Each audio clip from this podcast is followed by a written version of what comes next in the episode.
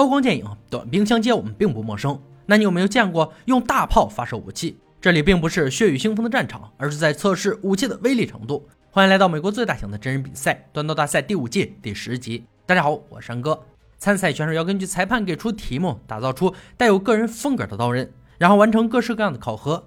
冠军不仅可以收获荣誉，还有一万美金的奖励。我们最熟悉的三位评委——大帅、老白、乐哥，准备就绪。参赛选手排队入场：杰森、丹尼尔。德鲁、赖瑞，节目组准备了三个挑战，专门考验他们的断刀功力。每回合结束淘汰一人。今天我们不做任何招牌刀具，而是打造一把大帅喜爱的武器。裁判揭开红布，是一把制作精良的欧洲匕首。本次打造必须包含以下条件：刀子长度介于十到十二英寸之间，最宽的地方至少要一点二五英寸。匕首一定要有刀侧身，长度至少要零点七五英寸。要求如此之多，应该会给选手准备好的钢材吧？再次扯开红布，是各种大马士革钢碎块。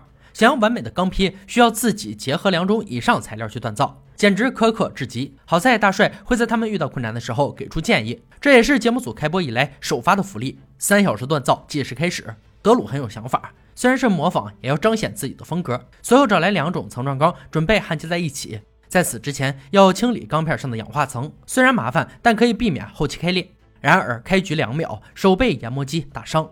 出师不利，好在问题不严重。杰森的材料已经被烧得橘红，他不断向钢块撒入助溶剂。这个方法确实会加快材料的溶解，但用量太多，后期也会出现更为棘手的问题。随后，他的钢材被送上压床，计划做一个层压钢坯，简单又有功能性。赖瑞想做层压状大马士革钢，然后折叠一次，让层次更多一些。三种不同的钢放进锻造炉，成品如何？一会儿看效果。丹尼尔做的也是层压状钢坯。金属折叠的同时，还要做出梯形纹，一路到刀子尖端。没有锻造匕首的经验，只能见招拆招。一个小时过去后，德鲁为了让刀子特殊，正在打磨梯形纹。大帅建议他将钢材打磨或者对折，纹路才更加明显，否则成型后纹理会消失。赖瑞的钢材完全没有结合，大帅建议他将两片钢材分开，突然打磨，因为现在的情况已经无力回天。丹尼尔的钢材同样无法焊接在一起。大帅认为他先清理干净，再切成小块，做比较短的层压钢，在正确的温度下就会完美结合。杰森进展的很顺利，没有需要费心的指导地方。他的钢材已经被打造成条形，此时正在把斜边敲成匕首，过程没有任何问题。德鲁的刀第一个淬火并且很成功，把刀子研磨成标准的欧洲匕首也是极大挑战。丹尼尔并没有听取大帅的意见，坚持用自己的方式做刀子。但淬火之后，评委在很远的地方就能看到他刀子变形严重，刀身已经很薄，研磨修改更是雪上加霜。杰森刚要把刀子放进锻造炉进行热处理的时候，大帅坐不住了，因为他的刀尖是最薄弱的地方，最稳妥的方式是先把刀身部分加热。一番话犹如醍醐灌顶，他的淬火自然也相当成功。三小时在忙碌中度过，裁判喊停声响起，让我们来看一下，经过名将提点的刀匠们做出的武器如何。杰森第一个展示出自己的刀。刀型很不错，做工很利落工整，磨掉多余的材料后会更完美。丹尼尔的刀刃变形，但刀身侧不错，刀子很薄，后期修改有难度。德鲁的刀做工很工整，但变形挺严重，线条很直，一路延伸到刀尖。小小年纪能做出这个程度，很让大帅钦佩。赖瑞刀问题较多，下薄上厚，刀身弯曲，并没有做出刀侧身。这回合淘汰的人选没有任何悬念，赖瑞没有严格遵守规定，只能打包离场。留下的人员立即进入第二回合的比拼。裁判要求选手为刀安装一个至少有四道钩纹的把手，双颚叉上扬、护手和一个圆头。同样细化之前遗留的不足。改造时间同样为三小时，计时开始。欧洲匕首绝对算得上是打造要求最多的武器，选手们承受的压力可想而知。丹尼尔不敢耽搁时间，他刀接近夜形而非欧洲匕首，重新塑造形状和处理弯曲必不可少。而钩纹的制作更让他一头雾水。钩纹就是往下旋转的钩槽，从源头一直到护手，有很好的抓握感。不但要精准掌握深度，还要算好转几圈，做出来的成品一定要对称。杰森最先处理刀身的涡纹和刀身过厚，所以需要一些时间打磨。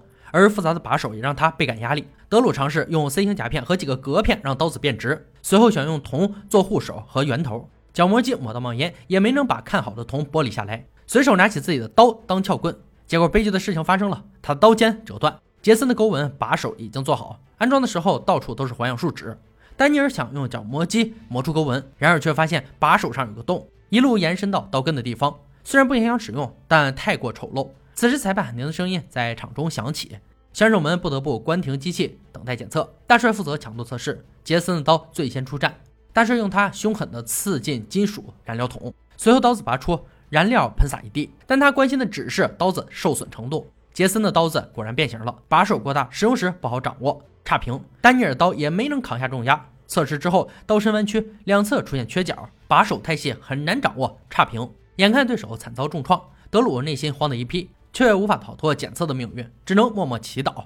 大帅按照流程发挥后，刀尖变得有些圆，一侧刀刃出现缺角，把手太细，螺旋勾纹简单粗糙，差评。接下来由乐哥检测锋利度，杰森还是一马当先，他刀在乐哥手上刺进大鱼身体，顺势一切到底，然后左右横劈。刀刃内侧锋利，左右挥动的时候，刀刃底部切得很顺畅，不错。丹尼尔的刀也顺利通过考验。原本受损不轻的刀刃，在鱼身上出现锯齿的切痕。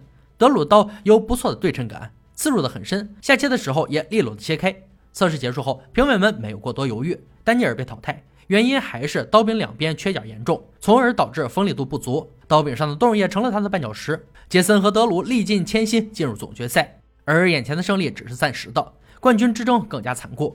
接下来，他们要用五天的时间打造一把历史上经典武器。评委揭开红布，被世人熟知的赞德矛呈现在眼前。这是一种致命武器，由中非赞德族使用。赞德矛用来出征，也用来打猎。在历史上被视为到处征战的战士，赞德族在战场上展现出无法比拟的技术。此武器非常适合远距离投掷和攻击，近距离战斗同样致命。这一点在电玩《致命战士》中表露无遗。本次打造武器要符合以下标准：矛头一定要有至少三英寸的钉齿，必须要有一根直径一点五英寸的杆子和一个圆截面。随后两人回到自己的工作坊。虽然武器看似简单，但要做到无坚不摧并不容易。德鲁准备用幺零八四钢锻造刀子，但尺寸略小，所以要开动脑筋才行。预计今天把矛头完成。杰森没有急于打造，先设计好赞德矛的样子。首先要做出尖端，钉齿要打成三英寸。但实际造出来的东西只有一点五英寸，一天的时间就这样浪费掉了。德鲁要在武器上焊接两块铁，加厚尺寸，以免变形。他见识过评委测试时的狠辣，自己的武器一定要做到坚固。改造之后进行淬火，过程中没有听到断裂的声音。然而他的武器还是悄无声息的断裂了，属于不可逆的糟糕。除了重新开始，别无选择。杰森加班加点儿，终于赶上进度，也到了淬火环节。结束后没有断裂弯曲，每个部位都很直。他悬着的心终于安定下来。德鲁以极快的速度打造一把新刀，安装毛杆、组装、磨砺即可收工。五天的时间在忙碌中度过，两人带着武器返回比赛现场。一决雌雄的时间到了。首先是乐哥负责杀戮测试，依旧是乐蒂带凶挥动武器。德鲁的武器相当给力，假人被残忍穿透，拔出时带出大量内脏，完美。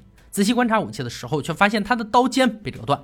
杰森的武器杀伤力同样惊人，穿透皮肤直抵心脏。肋骨受到重创，刀尖没有任何损坏，过关。接下来，大帅负责强度和结构性。强度测试一直都是参赛者惧怕的一关，这次的设备更加丧心病狂。首先是将矛尖装进大炮，再射向墙壁。德鲁的武器虽然断了刀尖，却在飞出的那一瞬间死死钉进墙壁，拿出来的时候相当费力，干得漂亮。杰森就比较惨，他的矛杆无法塞进炮筒，说明他超出了规定尺寸。引以为傲的武器居然没有得到展示的机会。虽然遗憾和惋惜，但规矩就是不能触碰的红线，无论是谁都没有资格去打破，因此他注定和冠军无缘。德鲁的刀尖虽然有损伤，却也赢得本次冠军，一万美金自然也收入囊中。以上就是断刀大赛第五季第十集的内容。本集决赛武器赞德矛，赞德矛固定在木杆上。矛非常适合远距离投掷和近距离攻击，它的刺杀能力跟近距离打斗武器比起来一样有效。锋利的上下钉齿和非常多的尖刺对受害者的身体造成致命的伤口，无论进入还是穿出，赞德人使用的这种矛的致命程度令人闻风丧胆。赞德矛在征战中发挥了不可替代性的作用，同时也在历史上留下浓重的色彩。好了，今天解说到这里吧，我们下期再见。